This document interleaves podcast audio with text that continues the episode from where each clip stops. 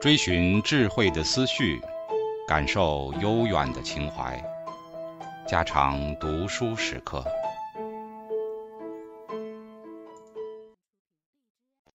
警告：慎入，非专业朗读，听后可能出现且不仅限于挺尸等严重不适，另切勿洗耳，以免污染水源。引发小猫、小狗中毒等严重生化事件。四、魏晋的神怪小说，上述的那种浪漫神秘的文学思潮，在魏晋的小说里也得着同样的表现。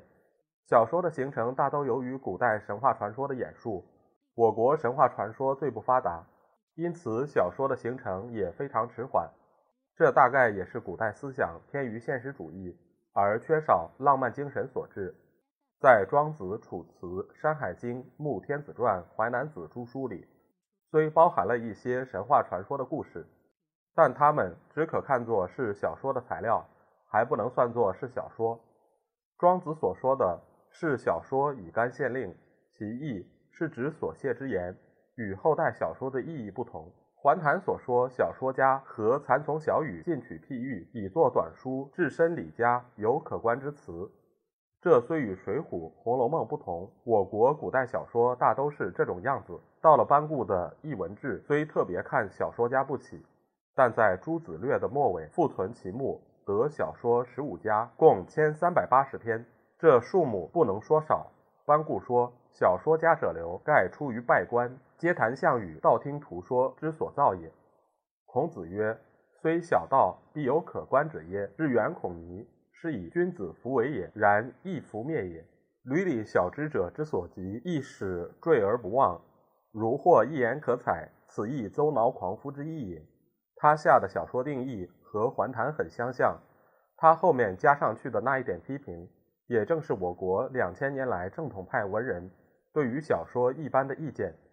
一直到了《孽海花》的作者，还不敢写出真姓名来，大概也就是君子弗为也的缘故。汉代小说的篇目虽有那么多，可是到梁时只有《青史子》一卷，到隋时连这一卷也佚了。然据班固所著，则诸书大抵或托古人，或记古事。鲁迅是说：“托人者，似子而浅薄；记事者，似史而幽谬者也。”这话是不错的。由太平御览所引《玉子》，大代礼记所引的《青史子》的灵篇看来，或言战争，或言礼制。实在还算不了小说。除此以外，现存的汉代小说，如托名东方朔的《神异经》《十洲记》，托名班固的《汉武帝故事》《汉武帝内传》，托名郭宪的《洞明记》，托名刘钦的《西京杂记》诸书，大都是魏晋人所作，前人早有定论。由此看来，论中国的小说最可靠的时代，还得以魏晋为开始了。魏晋时代的神仙鬼怪小说。充分地表现了当代流行的神秘思想与宗教迷信，或出文人，或出教徒，无不以丰富的想象力，把古代的神话传说材料加以美化，加以灵性，写得活跃生动。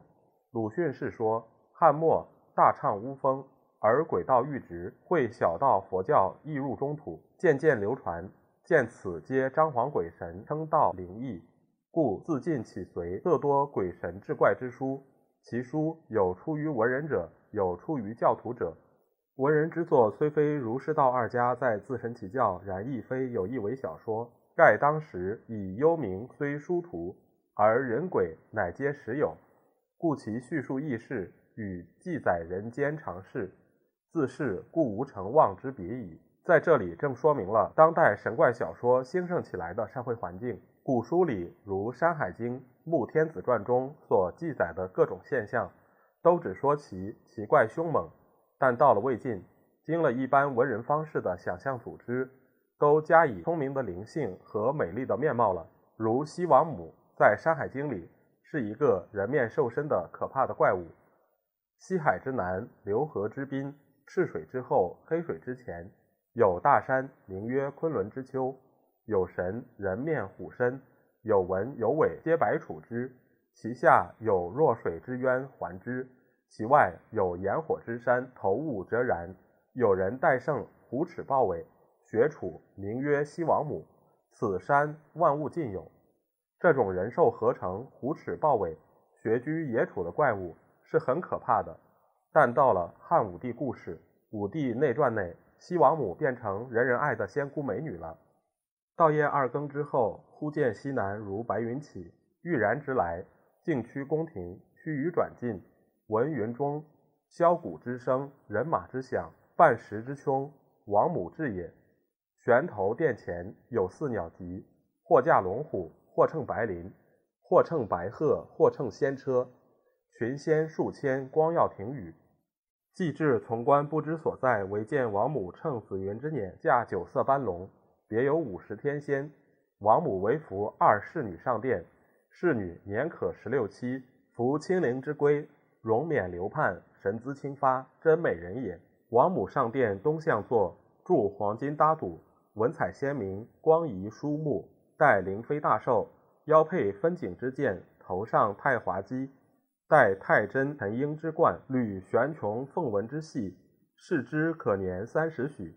修短得中，天资颜矮，容颜绝世，真灵人也。《武帝内传》描写汉武帝从出生到崩葬时的故事，是魏晋小说中较好的一篇。他已经脱离那种残从小语的形式。能用想象力把故事组织起来，成为一个长篇。其中如续王母下降一段，文字既是美丽，描写也甚细致活泼，开后代传记小说的先声。但我们要注意的，除了文字与形式以外，便是从前那种人兽合一的王母，到了当代人的笔下，穿起了文化的衣冠，戴了珠宝的首饰，成了天资颜矮、容颜绝世的仙女。在这里，正表现了魏晋浪漫文学的真精神。武帝故事的内容和这一篇大致相同，但在文字的技巧上却比不上这一篇。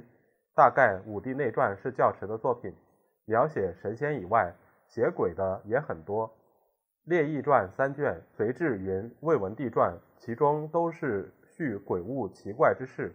文中有甘露年间事，在文帝后或后人有所增益，见此书已亡。法院朱林《太平御览》诸书偶有引录。南阳宗定伯年少时夜行逢鬼，问曰：“谁？”鬼曰：“鬼也。”鬼曰：“卿复谁？”定伯妻之，言：“我亦鬼也。”鬼问：“欲至何所？”答曰：“欲至渊氏。”鬼曰：“我亦欲至渊氏。”共行数里，鬼言：“步行大吉，可共叠香丹也。”定伯曰：“大善。”鬼便先丹定伯数里。鬼言：“轻大众，将非鬼也。”定伯复言：“我心死。”故大众耳。定伯因复旦鬼，鬼略无众，如是再三。定伯复言：“我心死，不知鬼兮何所未济。”鬼曰：“唯不喜人唾。”行欲至渊氏，定伯便担鬼至头上，即持之。鬼大呼，声诈诈所下，不复听之。竟至渊氏中，驻地化为一阳，便卖之。恐其变化，乃拓之，得钱千五百。再如甘宝所传的《搜神记》二十卷，自序云：“以发明神道之不污，其中言鬼事者颇多。举一条作例：阮瞻自千里，素直无鬼论，物莫能难。每自谓此理足以辩证幽冥。忽有客通明旨，瞻寒温毕，聊谈明理，客甚有才辩。瞻与之言良久，及鬼神之事，反复甚苦。客遂屈，乃作色曰。”鬼古今圣贤所共传，君何得独言无？既普便是鬼，于是变为异形，须臾消灭。瞻黯然，异色大恶，遂于而卒。可知谈神说鬼，文人把它当成一件若有其事的来描写，是在魏晋那个浪漫思潮极盛的时代开始的。于是后代继续着这种发展，一直到清代的《聊斋》，可说是集神鬼的大成。从魏晋以来，神鬼的演进。便成为小说中的一个重要的部门了。再如《神异经》《史周记》《洞明记》，张华的《博物志》，陶潜的《搜神后记》，荀氏的《灵鬼志》，祖冲之的《数异记》，这些书或存或亡，或有增删，或已失明。但看其书题，便会了解其中的内容，无不是谈神说鬼、叙述奇异的山川草木而已。他们的内容虽有些不同，然其表现的精神及其根本意识都是一致的。在当日的诗歌方面，所表现的是偏重于玄学的哲理与浪漫的人生观，在小说里却把那些神鬼存在、善恶报应的宗教观念与迷信色彩全都表现出来了。由这些地方，我们更可知道称为浪漫主义的魏晋文学的特色了。